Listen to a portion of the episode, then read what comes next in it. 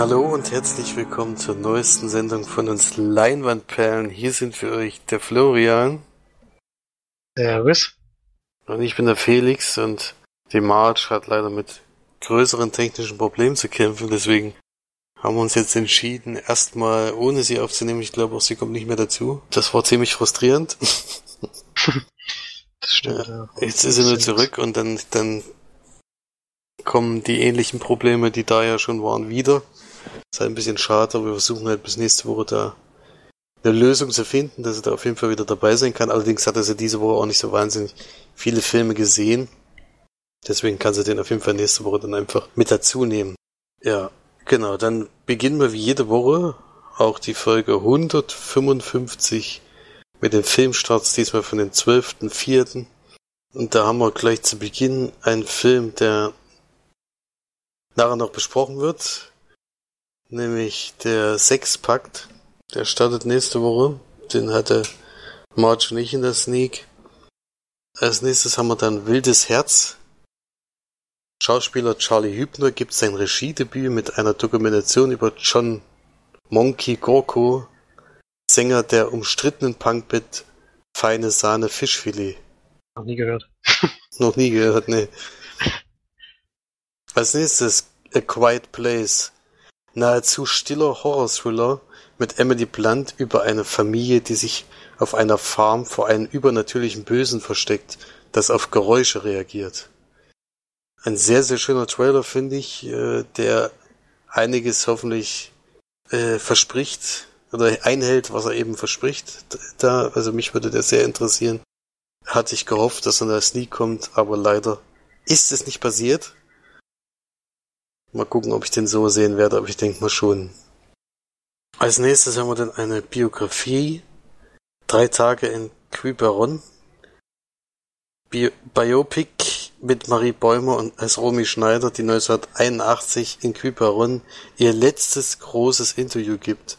Das Interview gibt Einblick in die letzten Monate des, des Stars. Da spielt Charlie Hübner schon wieder mit. Der hat gerade eben noch einen Film gemacht. Jetzt hat er schon mitgespielt. Dann haben wir auch wieder einen deutschen Film. Steig nicht aus. Den hat der Florian schon in der Sneak gehabt und hat den schon besprochen. Da kann man gerne nochmal reinhören. Spielmacher. Thriller mit Frederik Lau als vorbestrafter Ex-Fußballer, der in das Geschäft mit Sportwetten verstrickt ist und von seiner Vergangenheit eingeholt wird. Den hätte ich ganz gerne noch in der Sneak. Dann haben wir Himmel über Berlin. Restaurierte 4K-Fassung des Wim Wenders Klassiker über einen Engel, der über Berlin wacht und aus Liebe beschließt, ein Mensch zu werden. Steht jetzt leider nicht da, wann der Originalfilm war, aber scheint schon ein bisschen älter zu sein. Dann kann Feda, türkischer Kriegsfilm über zwei junge Soldaten, die ausziehen, um für die Sicherheit ihres Landes zu kämpfen. Papa Moll und die Entführung des fliegenden Hundes. Turbulente Komödie für die ganze Familie rund um den tollpatschigen, aber liebenswürdigen Papa Moll, der am Wochenende alleine auf die Kinder aufpassen soll. Und das etruskische Lächeln. Bestseller-Verfilmung über einen schottischen Einsiedler, der seine Familie in San Francisco besucht und im Alter noch einmal das Glück zu leben erfährt. Dann haben wir ein Jubiläum, so wie es aussieht, denn kommt ein Film wieder ins Kino. Jetzt muss ich kurz, na eigentlich so richtig passt das jetzt nicht, weil da 1977 dasteht, nämlich Saturday Night Fever. Mit diesem Film wurde John Travolta 1977 zum Superstar und die weltweite Disco-Welle ausgelöst. Zeitlos gut sind die Songs der Bee Gees und die tollen Tänze. Weiß nicht, warum der 2018 jetzt ein Jubiläum vielleicht ist, weil das passt irgendwie nicht so ganz, aber es wird schon seinen Grund haben, dass der da jetzt gerade ins Kino kommt. Und als letztes noch ein Drama Laila M. Drama über die Radikalisierung einer, eines niederländischen Mädchens, die sich in einen Dschihadisten verliebt und die Kriegsrealität im Nahen Osten kennenlernt. aber das ist sehr harter Tobak, so wie es klingt. Das sind dann die Filmstarts gewesen vom 12.04. Und ich kann weitergeben an Florian mit den Filmcharts. Platz 5, Fallen von der 4 ist Red Sparrow.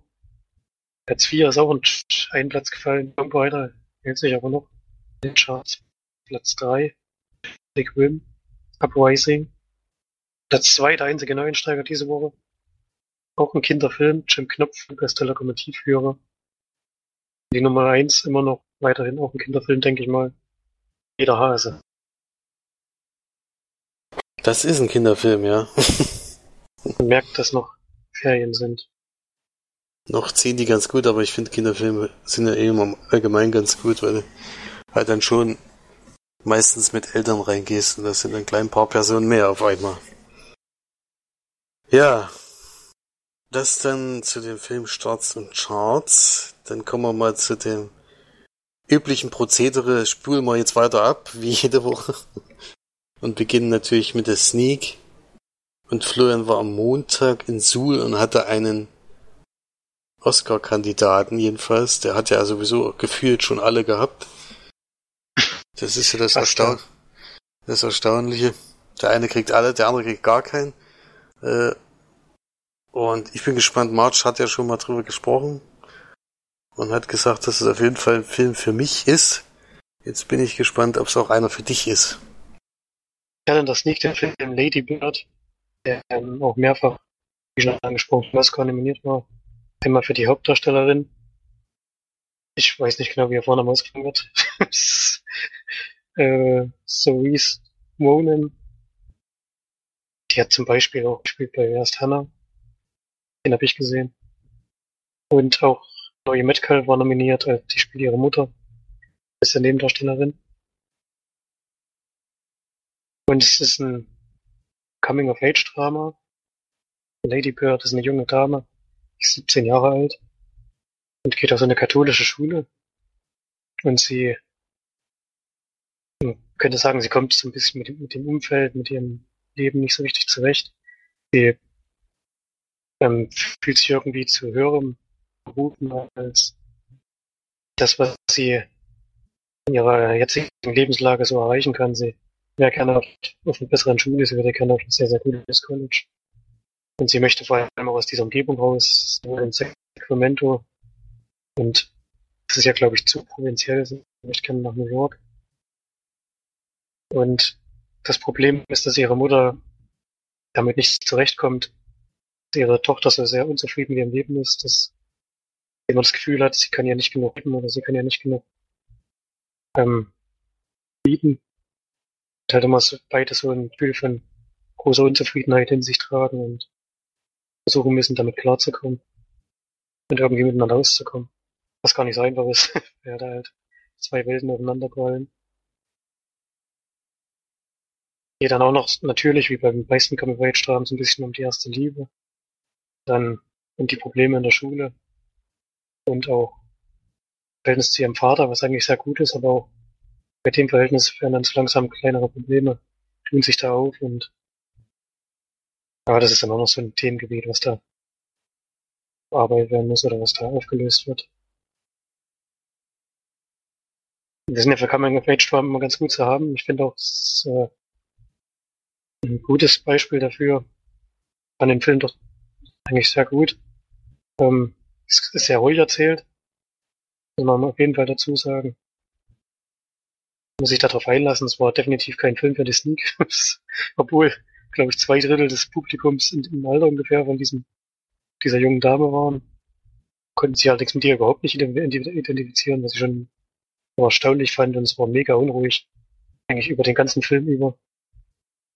Was mich ziemlich geärgert hat, weil der eine schöne Stimmung hat, finde ich. Der hat eine sehr, sehr schönen Soundtrack und zwei sehr tolle Darsteller, die das richtig gut machen. Und deswegen fand ich es schade, weil es hat ein bisschen mein Filmerlebnis kaputt gemacht in dem Fall. Was aber natürlich der Qualität des Films keinen Abbruch tut. Und ich gebe da acht von zehn Leinwandperlen und auf jeden Fall eine Empfehlung. Wenn man den irgendwo aufschnappt, kann, kann man sich den sehr, sehr gut anschauen. Geht auch 95 Minuten für einen Oscar-Film wirklich muss man schon zu sagen, sehr, sehr kurz. Das ist so fast nicht mehr gewöhnt. Die gehen ja meistens zwischen über zwei Stunden, der hier überhaupt nicht. Eine gute Länge und auch eine gute Geschichte, die auch mitfühlen erzählt wird und man kann sich auch so ein bisschen in mit der jungen Dame mitfühlen, auf jeden Fall. Auch wenn es natürlich, ja, sie macht schon Probleme auf, die man, die man jetzt eigentlich nicht haben müsste, wenn man mal kurz drüber nachdenkt, aber sie ist ja noch sehr jung und noch nicht so weit in ihrem Leben und deswegen kann das schon mal vorkommen. Auf jeden Fall eine Empfehlung und wieder ein sehr guter Sneakfilm für mich. Das hat mich natürlich gefreut. Zum wiederholten Male, ja, das stimmt. Ja, jetzt hast ja, du ja bald, äh, bald alle durch. Er läuft, glaube ich, nächste Woche an, ja. Nee, nächste Woche, also jetzt. Also, also jetzt nicht, nicht, nicht am Donnerstag, sondern am Mittwoch. Ja. Wenn ich richtig gelesen habe. Ja, mir fehlt jetzt noch der Florida Project. Vielleicht kommt er ja noch. der läuft auf jeden Fall noch nicht. Und der Seitenfahrten habe ich nicht gesehen. Ansonsten habe ich, glaube ich, alle den besten Film äh, programmiert waren schon gesehen. Und da waren 70 oder 80 Prozent der Sneak, also das war schon sehr ungewöhnlich. die dunkle Stunde vor. hast du auch schon gesehen? Stimmt, die dunkle Stunde. War. Dunkelste Stunde meine ich, ja. Ja, stimmt. Naja, so genau ist jetzt nicht im Kopf, was alles nominiert war. Ich glaube, der war auch gesehen. bester Film, ja. ja. Ja. Ja, ist ja wurscht. Auf jeden Fall hast du den Großteil schon gesehen, bevor, bevor es alle anderen gesehen haben. Sogar Get, sogar Get Out von einem Dreivierteljahr oder so. Kann man das League. Der ja. war mehrfach nominiert. Es gibt eben auch Sneaks, wo gute Filme laufen werden. Kommen wir gleich mal zur nächsten Sneak in Schweinfurt. nicht so gute Filme. ähm, ist etwas unglücklich in letzter Zeit gelaufen, auf jeden Fall mit dem Film. Obwohl wir ja mit Kringo letzte Woche jetzt keinen Totalausfall hatten oder sowas. Das muss man ja sagen. Und ich war mental schon darauf vorbereitet, dass dieser Film kommen könnte, weil der Allgemeinheit in Sneaks schon gelaufen ist. Ich habe gehofft, ich kann umgehen. Denn ich habe den Trailer gesehen und wo Florian schon gesagt hat, äh, die Sneak ist ausverkauft, der kommt nicht mehr rein und dann hat er geschrieben, was es ist, habe ich mir den Trailer angeguckt. Und ich habe nur gedacht, wenn das kommt, das wird eine einzige Katastrophe. Und da ist es nur soweit gewesen. Jetzt, ähm, also eine Woche bevor er dann auch wirklich anläuft, kam tatsächlich der Sexpakt. Ein Film, wo ich noch nicht mal die Wikipedia-Seite geöffnet habe, weil ich dazu nichts sagen kann eigentlich. Denn ich habe nur den Titel gesehen und die erste Szene und habe dann, also Marge war auch dabei und habe dann zu ihr gesagt, ich würde gerne den Kinosaal verlassen und sie hat dem zugestimmt, da wir auch schon mehrfach gewarnt wurden für diesen Film und auch das absolut nicht unsere Kragenweite ist, diese Art von Komik. Das haben wir ja schon öfters betont. Und ich sehe es auch inzwischen als Zeitverschwendung an, dann sowas aus irgendwelchen Sneak-Regularien, die man ja angeblich hat, äh, dann gucken zu müssen. Weiß ich nicht, das, das, da ist mir die Zeit einfach inzwischen zu schade, muss ich ganz ehrlich zugeben. Und deswegen kann ich dazu nicht viel sagen. Ich weiß nur, dass äh, wenn man den Trailer guckt, kann man, sich, kann man sich ungefähr darauf einrichten, was einen da erwartet. Und wie gesagt, wenn man auf die Art von Komik steht, dann ist das bestimmt lustig. Also es hat zum Beispiel in der ersten Szene was mich schon total abgeschreckt hat wieder, was auch im Trailer leider schon zu sehen war, ähm, haben wieder sehr viele gelacht und da merkt man, dass, dass diese Art von Film trotzdem in Sneaks und auch beim jüngeren Publikum oder bei allgemein bei den meisten Leuten halt sehr gut ankommt. Für uns ist es absolut nichts und für mich wäre das auch eine Null geworden, da bin ich mir ganz sehr sicher bei dem, was ich da im Trailer gesehen habe, deswegen habe ich da mich nicht damit aufgehalten, zum Glück. Ja, deswegen kann ich leider nicht viel sagen zu der Sechspakt. Aber muss ich auch ehrlich gesagt nicht, weil ich, es ärgert mich in letzter Zeit ein bisschen. Und so langsam ähm, fehlt mir auch die Motivation, dann jetzt noch zur Sieg zu fahren, weil es dann wirklich schon dieses Jahr bisher, und wir sind jetzt schon im April, bisher keine herausragende oder gut anzusehende Sneak gab, wo ich jetzt eine hohe Wertung gegeben hätte. Ich war zwar noch nicht in all, ich war zwar noch nicht in allen Sneaks dieses Jahr, aber es, ich war schon sehr häufig. Und das ist schon sehr enttäuschend, was da bisher läuft. Ich hoffe, dass sich das noch ändert. Ja. Aber naja. Gucken wir mal, was nächste Woche kommt. Das dann zur Sneak für diese Woche. Und wir gehen rüber zu den Kinofilmen, denn dies, das hat mich dann doch äh, dazu bewegt, dann selber dann nochmal ins Kino zu gehen, weil ich erstens an dem Film ja sowieso großes Interesse hatte und zweitens ja dann sonst gar nichts äh, zu besprechen habe, eigentlich großartig, also nichts, was jetzt wirklich äh, gerade aktuell ist. Und deswegen habe ich mir Ready Player One angeguckt, der neue Film von Steven Spielberg, nach einem Buch von Ernest Klein, der 2010 erschienen ist und sich ziemlich schnell zu einem Bestseller entwickelt hat, vor allen Dingen unter Gamern und Filmfans, denn er zitiert relativ viel wohl in den Büchern, äh, was, was so bekannt ist. Und jetzt, acht Jahre später, kommt der Film ins Kino und Steven Spielberg äh, ist ja eigentlich, also mich hat's gewundert, dass er sich dieses Thema aussucht, weil er doch mit neuester Technologie nicht so viel am Hut hat. Also er verweigert sich zum Beispiel den sozialen Netzwerken so ein bisschen und äh, glaube nicht, dass das das richtige, The dachte er hätte nicht gedacht, dass das, das richtige Thema für ihn ist, weil es ja dann doch sozusagen in der Zukunft ein bisschen spielt und dann eben in der Gamer-Welt, wo es eigentlich nur um Virtual Reality geht. Denn der Hauptcharakter, den wir da haben, der gespielt wird von Ty Sheridan, der Raid Watts heißt, oder eben sein, sein Avatar heißt dann eben Parsi Parsival. Der lebt in so einer, auf, eigentlich auf einem Schrottplatz, also die, die Menschheit ist ein bisschen, ja, in eine große Stadt gezogen, aus irgendwelchen Gründen. Ich was war da am Anfang der Grund? Also es gab irgendwie eine große Dürrezeit auf jeden Fall. Es gab mehrere Sachen, die in der Zwischenzeit passiert sind. Wir sind jetzt in 2040, glaube ich.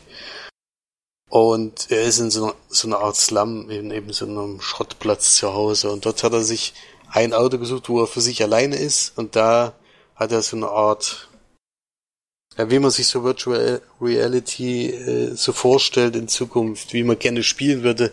Zurzeit ist es ja so, dass man sich eine Brille aufsetzt und mit irgendwelchen Controllern spielt und hier ist es jetzt so, dass du eben Handschuhe anziehst, die relativ genau deine Handbewegung nachmachen oder deine eben auch was an den Füßen. Du hast ein Laufband am Boden, was sich immer in die Richtung dreht, wo du gerade hinläufst. So dieses Optimale, wie man sich Virtuality am am krassesten eigentlich vorstellen kann, so dass das Spielerlebnis dann wirklich nahezu echt ist. Ja.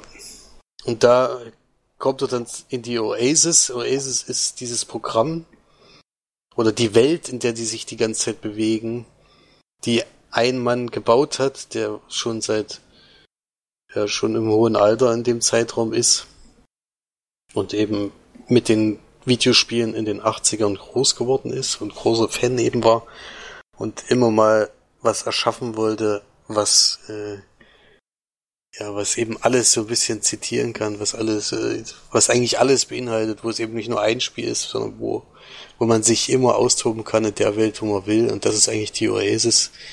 Du hast alle Möglichkeiten. Du, es gibt keine Grenzen. Du kannst alles machen, was du willst. Und es gibt da eben einzelne Quests, die du besuchen kannst und erledigen kannst mit tausenden von anderen Leuten. Und eigentlich bewegen sich alle Leute in dieser Welt nur noch in der Oasis, weil eben das reale Leben eigentlich ja nichts Schönes mehr ist. Also die leben zusammen auf dem Schrottplatz und versuchen eben über die Zeit zu kommen. Dann nutzt man eben dann die die Lebenszeit, um in Oasis zu, um in der Oasis zu sein und da da spielt man dann eben und Worum geht es eigentlich in dem Film? Es ist so eine Art Schatz, Schatzsuche.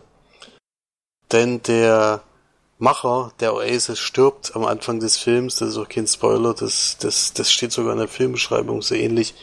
Und der gibt dann diese große Quest aus zu dem Zeitpunkt, und das ist schon vor vier Jahren gewesen, drei Schlüssel zu finden, um ein Easter Egg im Easter Egg im Spiel zu finden.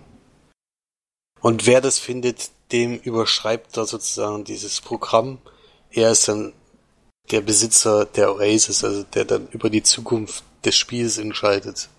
Ja, und das versuchen die schon seit Jahren und unser Hauptcharakter, der ist sehr akribisch in der Suche. Er geht da immer in so eine virtuelle Bibliothek und sucht sucht alle möglichen Filmsequenzen, die es mit ihm gibt und alles mögliche wurde aufgezeichnet und so versucht er dieses Rätsel zu lösen. Und als Beispiel vielleicht, damit man mal ungefähr weiß, was so die Rätsel sein könnten. Im ersten Rennen, äh, die erste Mission sozusagen, die man da machen muss, die versuchen die Leute schon seit vier Jahren zu schaffen.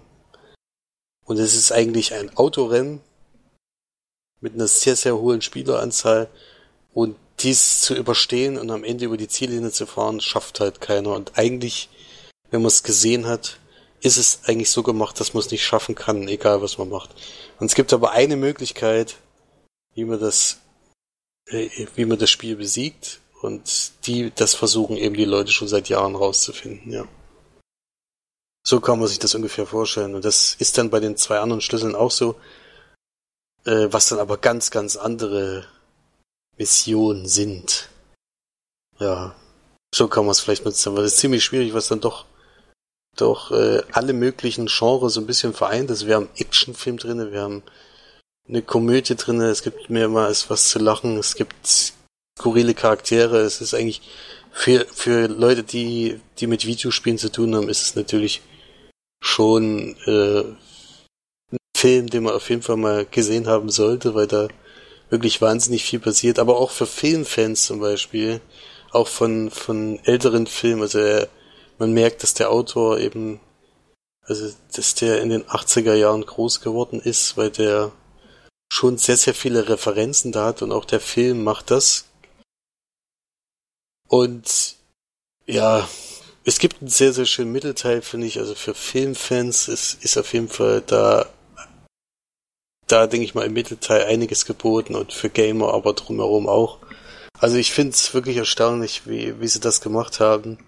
Es ist fast die beste, also für mich, wenn man es als Videospielverfilmung nennen kann oder äh, nennen darf, dann ist das die beste Videospielverfilmung, die ich bisher gesehen habe.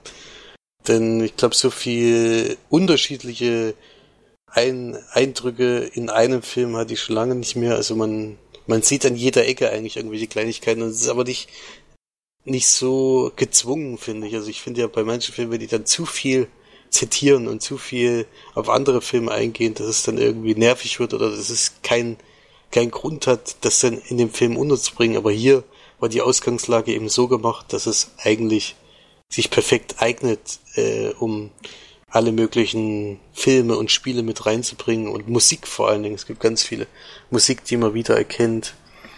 Ähm, und da, da macht er es sehr gut und ich bin sehr positiv überrascht von dem Film. Ich hatte, hatte keine großen Erwartungen und habe den sehr genossen. Und ich würde mir den auf jeden Fall auch nochmal angucken. Jetzt weiß ich nicht, ob ich den nochmal ins Kino gehen würde, aber auf jeden Fall dann später. Weil es dann, denke ich mal, doch viele Sachen gibt, die ich verpasst habe. Ja. Also wenn man ein bisschen was mit Spielen zu tun hat, oder ein bisschen mehr mit Spielen zu tun hat und, und auch mit Film, also für Florian gibt es auf jeden Fall eine Szene, wo er sicherlich lächeln muss. ich glaube mehrere, aber. ja, aber keine, die, die also bei einer, bei einer bin ich mir sehr sicher, bei, ich denke auch bei vielen anderen, aber bei einer auf jeden Fall, äh, die zitiert auf jeden Fall, es werden auch seine Lieblingsfilme sind mit untergebracht. Ja, und da kann man sich auf jeden Fall drauf freuen, auf diesen Film. Also mir hat das sehr großen Spaß gemacht. Äh, und ich, ich mochte auch den Hauptdarsteller, auch die Nebendarsteller, also die, seine, seine Partnerin so ein bisschen, die wird ja von Olivia Cook gespielt, die habe ich ja eh letzter Zeit äh, öfters gesehen und finde die echt als Schauspielerin sehr, sehr sympathisch. Das ist ja die Dame aus Ich, Earl und das Mädchen, da hat sie mir schon außergewöhnlich gut gefallen. Und ich finde es ganz gut, dass sie jetzt in letzter Zeit öfters zu sehen ist, weil sie auch wirklich eine tolle Schauspielerin ist. Deswegen hat äh, hat mir das sehr gut gefallen. Das Einzige, was eben wieder, wie immer, nachteilig oder eben negativ sich auswirkt, ist der 3D-Effekt. Ich hätte zwar gedacht, dass es hier vielleicht ganz gut klappen könnte, weil es eben auch eben die meiste Zeit in der CGI-Welt spielt. Das ist ja in, in dem Spiel dann im Endeffekt. Aber selbst da äh, funktioniert der 3D-Effekt jetzt nicht besonders gut. Also ich hatte keine großen Einwirkungen dadurch, dass ich den jetzt so gesehen habe. Also darauf kann man gerne verzichten. Aber ansonsten bin ich schon sehr, sehr, sehr, sehr großer Fan von diesem Film. Und würde den auf jeden Fall March, die hat ja sich, ich hatte ihr angeboten, den Film mitzugucken. Und sie hat sich da verweigert, weil sie dachte, das ist so ein Science-Fiction-Zukunftsfilm. Also als sowas würde ich es überhaupt nicht bezeichnen. Ich glaube, sie würde da auch großen Spaß haben, weil eben auch mehrere Referenzen dabei sind, die sie auch kennt. Film nimmt sich dann schon einige Eigenheiten, wie ich jetzt gehört habe. Also da gibt's im Buch noch deutlich mehr und es ist auch schwierig, das, denke ich mal, in einem Film zusammenzufassen. Es hat irgendwie 700 Seiten, deswegen denke ich mal, haben wir da nur Ausschnitte davon gesehen, aber ich finde, dass er in der Zeit, und da geht ja auch ein ganzes Stück, irgendwie kein so richtige Luft zulässt und äh, gar nicht dazu kommst, irgendwie großartig nachzudenken oder auf die Uhr zu gucken und sowas. Das ist, war schon ganz, ganz erstaunlich und für Steven Spielberg auf jeden Fall in, äh, einer der besten Filme in letzter Zeit, finde ich jedenfalls, den ich von ihm gesehen habe. Ja, deswegen Empfehlung von mir. Ich gebe neun von zehn Leinwandperlen und bin gespannt, ob ich den beim zweiten Mal gucken auch noch so gut finde. Äh, vielleicht ist auch der Ersteindruck noch so, aber naja, auf jeden Fall ein schöner Film, finde ich. Habe ich gerne gesehen. Jo, das dann die ausführliche Besprechung von Ready Player One. Stimmt, ja, aber es habe ich auf jeden Fall mehr Lust dorthin als zuvor, denn ich, also mich hat zumindest die Länge hat mir auf jeden Fall abgeschreckt. Aber wenn natürlich so viel passiert, passt das ja trotzdem. Also ich finde, also ich habe mich nicht gelangweilt, ich habe die die Zeit nicht gemerkt und das hatte ich schon lange nicht mehr bei so einem doch langen Film. Habe ich meistens zwischenzeitlich mal auf die Uhr geguckt, das hatte ich hier jetzt nicht. Ja, ich warte aber noch ein bisschen. Ich hoffe mal, ich erwische noch meinen 2D, denn ich keinen Bock auf 2 Stunden 20 3D. Das strengt mich dann ab einem bestimmten Zeitpunkt immer ein bisschen an. Ja. Da würde ich gern drauf verzichten. Das ist auf jeden Fall, würde ich auf jeden Fall auch bevorzugen. Ja, aber auf jeden Fall mal angucken. Ich denke auch, dass der in, im Kino dann doch noch Zacken besser ist als zu Hause. Deswegen naja, würde ich den schon empfehlen. Wenn so ein Film im Kino nicht besser wirkt, dann hat er irgendwas falsch gemacht. ja. Also den würde ich auf jeden Fall im Kino empfehlen, ja. Gut, dann kommen wir zu dem Film, den wir zu Hause geguckt haben. Da hast du jetzt noch einen Film, wenn ich das richtig vernommen habe. Äh, Stimmt. Ich habe ich hab eine Blu-ray und einen Film so geguckt. Ich habe mich bei dem einen kann ich sehr kurz machen, deswegen fange ich mit dem jetzt an, damit ich nicht zu lange rede am Stück. Ich habe mich entschlossen, eine Serie jetzt mal zu beenden, nachdem ich die schon seit Jahren eigentlich gucke, aber nie richtig vorankomme. Und mich da immer wieder schwer tue und da wirklich eine lange Pause brauche, um da wieder eine neue Staffel anzufangen. Und es geht dabei um 24. Und jetzt habe ich mir nochmal die letzten Staffeln gegönnt und also die siebte und achte. Und es gibt eine Zwischengeschichte zwischen Staffel 6 und Staffel 7, deswegen kann ich mich kurz halten, weil wenn man die ganze Serie nicht kennt oder sowas, kann man mit dem Film sowieso nichts anfangen, obwohl man den auch für sich gucken kann, also da muss man nicht unbedingt die ersten sechs Staffeln geguckt haben, der funktioniert auch einfach so. Aber es ist natürlich die Vorgeschichte von der siebten Staffel, deswegen äh, ist in sich geschlossen, aber wenn man den Anfang der siebten Staffel dann sieht, dann weiß man, warum er den Film gemacht hat. Und es geht um Jack Bauer, der ja immer in Echtzeit in 24 Stunden eigentlich einen Fall lösen muss. Äh, meistens läuft das auf irgendein Attentat hinaus, was er verhindern muss. Und hier im Film ist es aber jetzt zwischen 15 und 17 Uhr, das heißt, es geht genau zwei Stunden. Wenn man die Serie kennt, es geht nicht eine reale Stunde eine Folge, sondern es geht meist 40 Minuten. Also die springen dann immer mal, oder wenn dann eben die Werbezeit oder sowas ist. Und das ist hier ähnlich, denn es ist ein Fernsehfilm, es ist kein Kinofilm damals gewesen. Und Jack Bauer, der Hauptcharakter, der von Kiefer Sutherland gespielt wird, der ist in Afrika unterwegs an der Schule und versteckt sich da. Aus irgendwelchen Gründen, die ich jetzt nicht verrate, um die Serie nicht zu spoilern.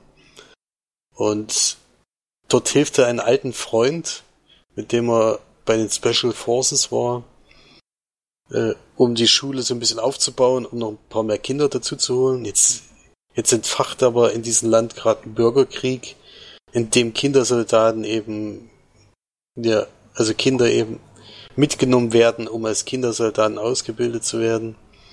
Und dort, das versuchen sie eben zu verhindern und es kommt dann eben an einer gewissen Stelle dazu, dass sie doch auf die Schule aufmerksam werden, dadurch, dass da einige äh, von, von klein bis, bis im jugendlichen Alter eben in die Schule gehen, äh, wollen sie die Leute eben aus der Schule rausholen und für ihren Krieg sozusagen ausbilden. Und das wollen die beiden natürlich verhindern und dann beginnt die große Schlacht zwischen sehr wenig Leuten gegen sehr viele Leute.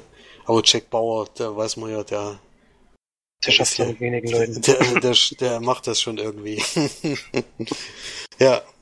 Und natürlich dann noch eine große Verfolgung dann eben. Die versuchen natürlich dann auch noch wegzukommen. Die können ja dann nicht einfach dort bleiben. Ja. Also wenn man 24 kennt, dann äh, das ist ja das, was der Serie so ein bisschen fehlt, dieses Netflix oder Amazon Budget, was jetzt rausgefeuert wird. Äh, das merkt man eben auch in den ersten Staffeln und ähm, wenn das jetzt heute gedreht werden würde, denke ich mal, wäre das qualitativ deutlich besser. Also man merkt, dass eben dass keine Budgets wie bei richtigen Real, äh, bei richtigen Kinofilmen sind, eher so kleine Sachen. Das fand ich bei dem Film jetzt aber schon besser, weil da haben sie dann doch mal ein bisschen investiert, denke ich, und es sah schon sehr gut aus. Sie haben auch vor Ort gedreht. Das fand ich äh, also es gab auch einige Extras zu sehen, um da gleich drauf zu kommen. Die waren direkt vor Ort, obwohl die das damals eigentlich nicht machen wollten. Also das Studio wollte so billig wie möglich produzieren, direkt in LA, in irgendeiner Wüste oder sowas, so ganz, ganz billig. Und das haben sie dann zum Glück umgemodelt und das hat dem Film auch sehr gut getan, finde ich. Weil man merkt dem schon an, dass es eben nicht, nicht irgendwo nachgedreht ist, sondern an einer, an einer Stelle, wo, oder wo wirklich die Menschen leben wo es eben auch leider zu solchen Kriegen kommen kann. Und man kann den auf jeden Fall gucken, auch, auch wie gesagt, wenn man die Serie nicht gesehen hat. Aber es ist jetzt kein, kein Film, den man jetzt gesehen haben müsste oder sowas. Für die, die die Serie gucken, ist das natürlich ganz schön. Ein guter Einstieg für die siebte Staffel, finde ich. Und deswegen kann man den gucken. Aber es ist jetzt kein Actionfilm, den man gesehen haben muss. Deswegen sind das so fünf von zehn Leinwandperlen. Und extramäßig fand ich sehr positiv, muss ich sagen. Ähm, da war relativ viel, also ein längeres Making-of, wo auch Kiefer Sutherland äh, so, äh, sehr klar und deutlich über die, die ganze Serie an sich spricht und aber auch über den Film, wie das da gelaufen ist und wie schwierig das ist eben diese das Geld zusammenzubekommen für solche für solche Produktionen. Und ja dann was war es noch? Ich glaube jetzt will ich nichts falsches sagen. Ist auf jeden Fall ein sehr langes Making of drauf und dann gibt's ach ja es gibt noch was ich sehr positiv fand es gibt noch eine Zusammenfassung von der sechsten Staffel drauf. Also die sechste Staffel in vier Minuten heißt das glaube ich das ist auf jeden Fall sehr empfehlenswert, das äh, zu gucken, wenn man eine lange Pause gemacht hat. Da kann man nochmal den, den Einstieg wieder finden in die Serie. Und es gibt auch einen Vorblick auf die siebte Staffel. Das habe ich jetzt nicht geguckt, weil ich dann im Anschluss oder nicht direkt im Anschluss, aber am nächsten Tag mit der siebten Staffel angefangen habe, weil das dann doch immer relativ viel vorwegnimmt. Aber für die Leute, die mal, mal reingucken wollen, ob das überhaupt was für die ist, dann kann man das auf jeden Fall mal gucken. Ja. Genau. Das denn dazu. Und 24 The Redemption kann man gucken, muss man aber nicht. man sollte wahrscheinlich schon die Serie. Also es ist schon darauf ausgelegt, dass man die Serie halt mag. Das schon. Ja, ich habe Staffel 1 und 2, glaube ich, gesehen. Staffel 3 angefangen, aber irgendwie ist mich dann irgendwann mal verloren. Der hat dann doch immer sehr, sehr ähnlich. das ist eben das, was, was ein bisschen schade ist. Also das, das Prinzip mit der Echtzeit fand ich ja sehr gelungen. Also in der ersten Staffel habe ich das sehr, sehr gerne verfolgt und fand das auch sehr, sehr spannend. Und da war es aber dann schon so ein, in der ersten Staffel kann man ja sagen, ist es geplanter Attentat auf den Präsidenten. In der zweiten Staffel merkt man halt schon nach den ersten zwei Folgen, eigentlich passiert genau dasselbe wie in der ersten Staffel, nur dass es eben diesmal kein Attentat ist, sondern was anderes. Und leider zieht sich das so weiter fort, deswegen ist es immer ganz gut, wenn man ein bisschen Pause macht zwischen der Serie. Also es ist keins, was man jetzt am Stück gucken kann, sondern man muss schon immer mal Pause machen und mal mal warten, was was so die nächste Staffel bringt. Aber es ist schon alles sehr sehr ähnlich. Also da das das ist ein bisschen schade. Da hätte man sich noch ein bisschen mehr einfallen lassen können. Und wie ich jetzt gemerkt habe am Anfang der siebten Staffel, es läuft wieder. also es geht schon wieder so los, obwohl ich jetzt noch nicht so viel sagen kann, weil ich erst noch nicht viel gesehen habe. Aber ich bin gespannt, ob sie es diesmal mal schaffen, mich wieder zu überraschen, weil das war in letzter Zeit schon, schon immer dasselbe. Ja, aber ich guck's trotzdem noch ganz gerne, weil ich, wie gesagt, den, die, dieses Echtzeit eben schon irgendwie interessantes Konzept finde, was schon irgendwie Spannung reinbringt, weil man eben weiß, wann es zu Ende ist. Man weiß, wie viel Zeit noch die Leute haben und es ist irgendwie, man gibt einem mehr das Gefühl, mittendrin zu sein, so ein bisschen. Das dann zu 24. Dann kommen wir mal zu deinem Film. Du hast noch einen zu Hause geguckt, auf Blu-ray oder im Stream. Ich bin gespannt. Also ich habe einen Film gesehen, du auch schon geguckt und auch besprochen hast. Super Dark Times heißt der. Ich hatte so ein bisschen Coming of Age Woche, denn es auch ein Coming of Age Drama. Auch wenn es dann im weiteren Verlauf so ein bisschen in die Thriller, vielleicht sogar Horror-Ecke geht. Und Dreht von Kevin Phillips, der hat vorher noch nicht viel gemacht. Hat auch mit dem Film keinen Kinostart gekriegt, leider. Was ich ein bisschen schade finde, denn mir hat er doch ziemlich gut gefallen. Und ich fand auch, dass er gut gedreht ist, dass einige doch besondere Szenen, wie man so nicht so oft sieht. Mir hat wirklich gut gefallen. Und worum geht's? Wir haben zwei Kumpels. Das sind Zack und Josh. Die werden gespielt von Owen Campbell und Charlie den die Schauspieler, ich glaube, den einen Jungen habe ich schon mal gesehen irgendwo, aber die kam mir da relativ unbekannt vor. Machen sie aber beide ganz gut. Und die sind halt Jugendliche, so, ich weiß nicht wie alt, so 15 vielleicht. 15, 15. Das kann ich immer schätzen. Und machen halt ziemlich viel Quatsch zusammen. Lernen dann relativ am Anfang des Films noch zwei äh, Jugendliche mit kennen, äh, die so ein bisschen zu dieser Clique mit dazukommen. Oder dann erst zu einer Clique machen eigentlich. Vorher sind sie nur die zwei Leute. Und machen halt immer so ein bisschen Blödsinn und bei dem Blödsinn machen geht dann mal was schief. Eigentlich sogar ziemlich dramatisches, was ich aber noch nicht unbedingt spoilern möchte. Nur so viel, es kommt einer von den vier Personen auf jeden Fall zu Schaden. Und für den Rest der Gruppe geht es darum, dann ähm, mit dieser Situation klarzukommen und auch das Erlebte irgendwie zu verarbeiten und die Personen dieser Gruppe machen es halt auf völlig unterschiedliche Art und Weise, entwickeln sich ab dem Moment in völlig unterschiedliche Richtungen und diese Gruppe zerfällt eigentlich auch durch das Ereignis. Und alle müssen dann versuchen, irgendwie damit klarzukommen und ja auch wieder ähm, irgendeinen Zusammenschluss zu finden, versuchen sie zumindest wieder irgendwie gemeinsam was aufbauen zu können, was da kaputt gegangen ist. Wie das alles passiert ist, zeigt dieser Film. Schon gesagt, zum Ende hin geht's dann so ein bisschen in eine andere Richtung. Hat mir auch gut gefallen, habe ich auch nicht so hundertprozentig damit gerechnet. Auch wenn ein Charakter sich schon etwas seltsam entwickelt, zwar vorsichtig auszudrücken. Ähm, der ist dann schon ein bisschen creepy ab einem bestimmten Moment. Merkt man schon, dass da was nicht mehr so ganz äh, im richtigen Bahn verläuft. Und möchte aber auch die Hauptfigur sehr herausheben. Denn der Schauspieler hat das wirklich richtig gut gemacht. Hat auch so die Zerrissenheit, die er, die er es halt in sich trägt, fand ich, kann das, kann das sehr, sehr gut rüberbringen. Und trägt auch den Film ganz, ganz stark. Und eigentlich auch wegen ihm hat er mir ziemlich gut gefallen, der Film. Noch so ein bisschen um die erste Liebe, da gibt's ja noch so Streitereien. Weil das Mädel halt bei allen in der Gruppe gut ankommt, was dann immer zu Problemen führt und ja, halt sowas, was man in Coming of Age oft immer sieht. Wird aber halt anders aufgelöst als gewöhnliche Filme, das, das mir gut gefallen hat. Und gibt da sieben von zehn Leinwandperlen. Gibt's auf Netflix, also kann man sich, wenn man das hat, auf jeden Fall mal anschauen. Ja, würde ich auf jeden Fall auch sagen. Ging ziemlich schnell in dem Fall, dass er dort zur Verfügung steht. Aber dann eine Blu-ray, die ich aufgrund des Covers ausgeliehen habe, also wenn man da das Filmplakat mal anschaut, das finde ich sehr, sehr gelungen. Und ja, die Beschreibung fand ich dann auch interessant, dass ich dann den wirklich ausgeliehen habe.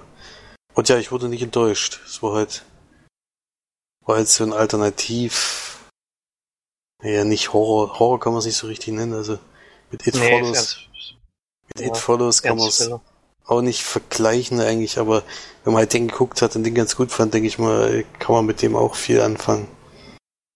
Es ist schon, ist schon in der, der Region, denke ich mal, zu Hause, aber es, vom Film her ist es natürlich nicht das gleiche. Es sind zwei völlig verschiedene Sachen, aber so die Machart und so wie es aussieht, kann man so ein bisschen vergleichen, ja. Ja, so viel zu Super Dark Times, genau, den gibt's jetzt bei Netflix inzwischen, das habe ich auch gesehen. Ging dann doch relativ fix nach dem Ja, da kam-. Am 1. November. November 2017 kam das dafür. genau. DVD. Ja. Ist wahrscheinlich gleich gekauft. Ja. Genau, und da kann man auf jeden Fall mal sich anschauen, wenn man sich für die Richtung Filme interessiert. Macht man nichts falsch, denke ich. Gut. Kommen wir zum letzten Film für diese Woche. Ähm, ein Film, der auch Direct to DVD in dem Fall ist, der auf dem Fantasy Filmfest allerdings letztes Jahr gelaufen ist und da empfohlen wurde und auch sonst bei diesen User- und Pressekritiken ganz gut abschneidet. Ein Film aus Südkorea, nämlich The Wailiness, The Villainess oder wie auch immer das ausgesprochen wird.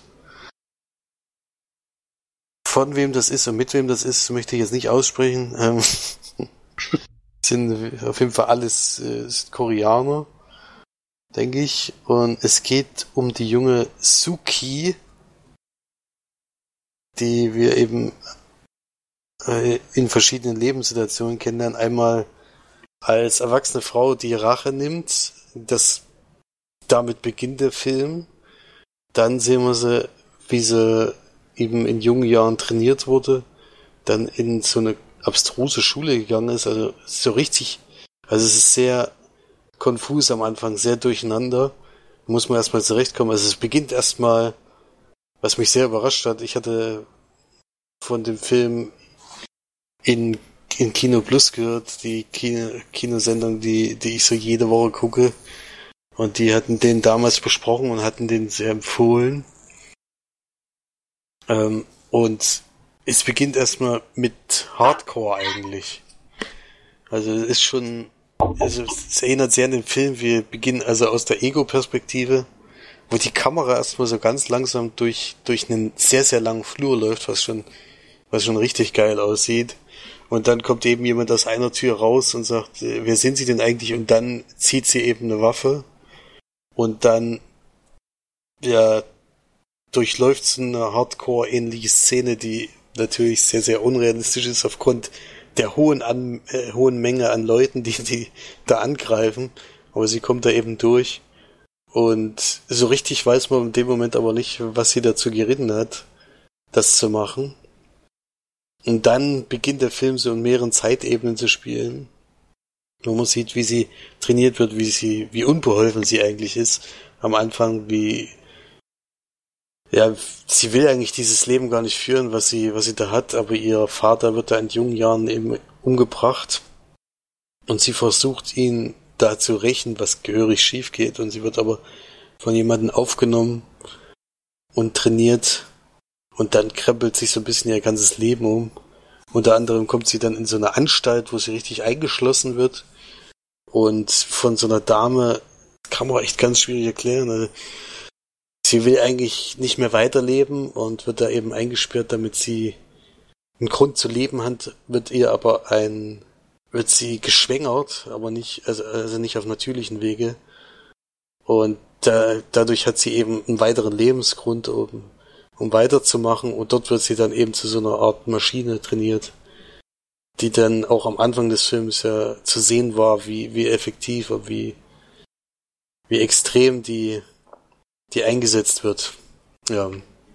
So kann man vielleicht den Film am besten kurz zusammenfassen, was ziemlich komisch klingt alles, aber wir sehen so einen Aufstieg und, und äh, von so einer ganz normalen Person eigentlich, die dann zu einer ich denke, es klingt so ein bisschen wie Red Sparrow, wo die wo die Dame eigentlich äh, Balletttänzerin ist und dann zu so einer Art Spionin umfunktioniert wird. Hier ist es alles noch ein bisschen extremer denn der Gewaltlevel ist sehr, sehr hoch, muss man ganz ehrlich sagen. Also wenn man da Probleme mit Blut oder mit, mit schwierigen Verletzungen hat, sollte man den Film nicht gucken. Da hat man in den ersten zehn Minuten, glaube ich, schon abgeschalten, weil da geht's ordentlich zur Sache. Also da, daran wird auf jeden Fall nicht gespart und es ist ein sehr, sehr langer Film, was, was mich dann doch überrascht hat.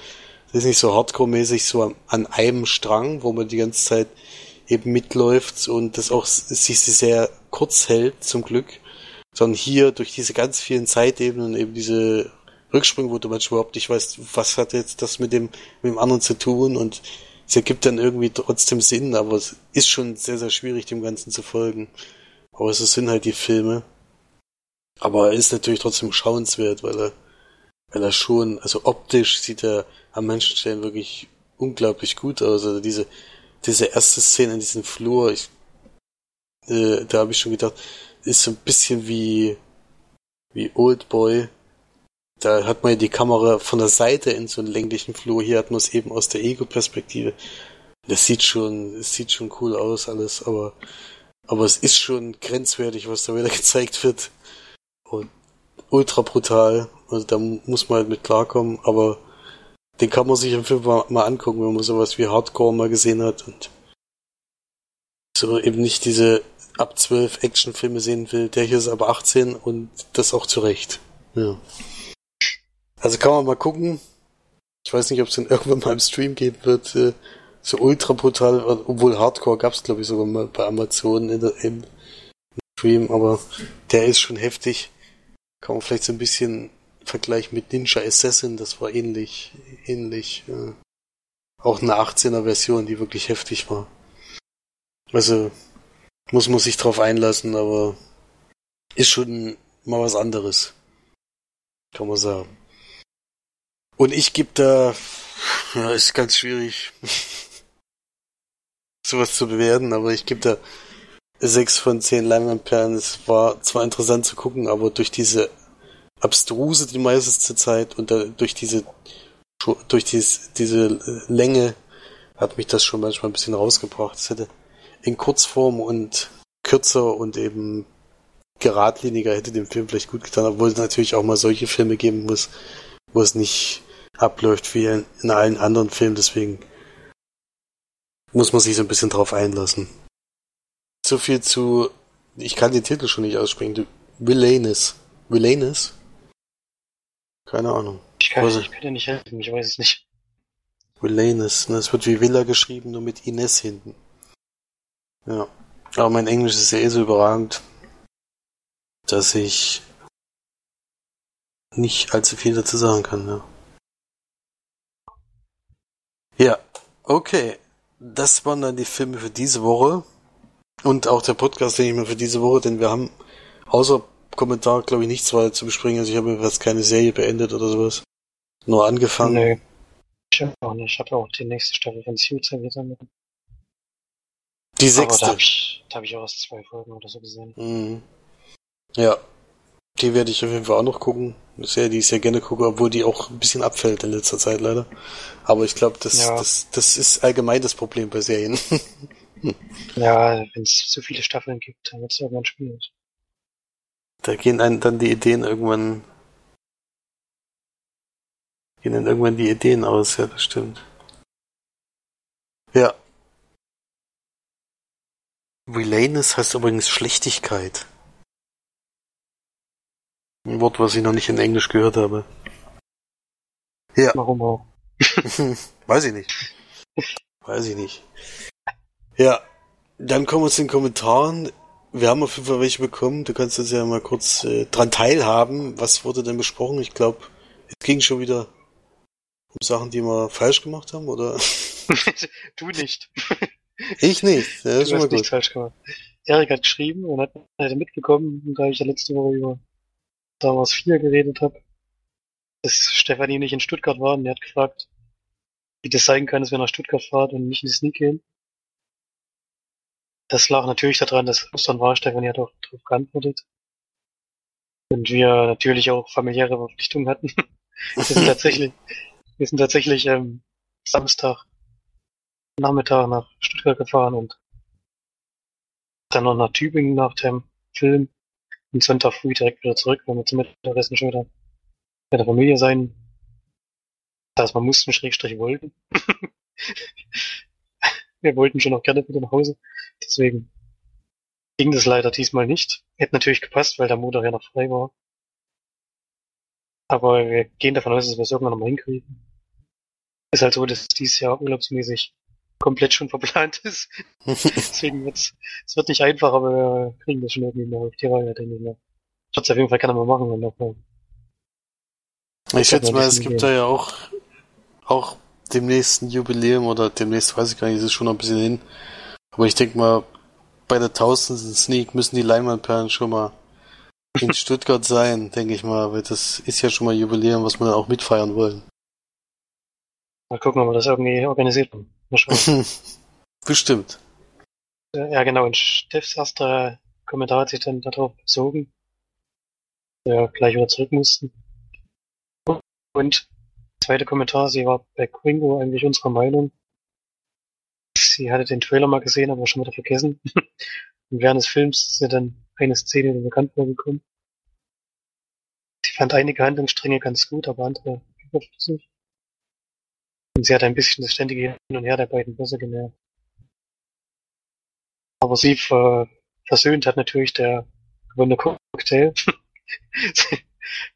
sie, war nämlich das erste Mal mit den Schweinfahrt bei der Sneak und wurde direkt beim Gewinnspiel ausgelost. Hat dann auch noch das Gewinnspiel verloren, einen Cocktail gewonnen sozusagen. Gab nämlich eigentlich einen Eimer Popcorn, aber das mag sie gar nicht so. Und deswegen hat es dann eigentlich mehr gepasst als andersrum. In dem Film gibt es ja sechs von zehn Leinwandperlen. Also glaube ich auch die Region, der wir uns auch bewegt haben. Ja, das sind wir alle sehr, sehr ähnlich, ja. Mhm.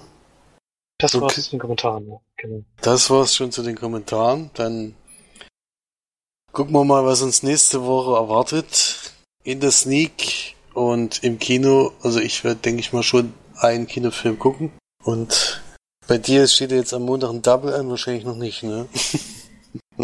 Nee, ich werde dann nächste Woche gerne wahrscheinliche. Mal sehen, ob ich's schaffe. Ja, den möchte Vielleicht ich kommt auch sehr, aber. sehr gerne. Vielleicht kommt er auch morgen. Vielleicht kommt er morgen.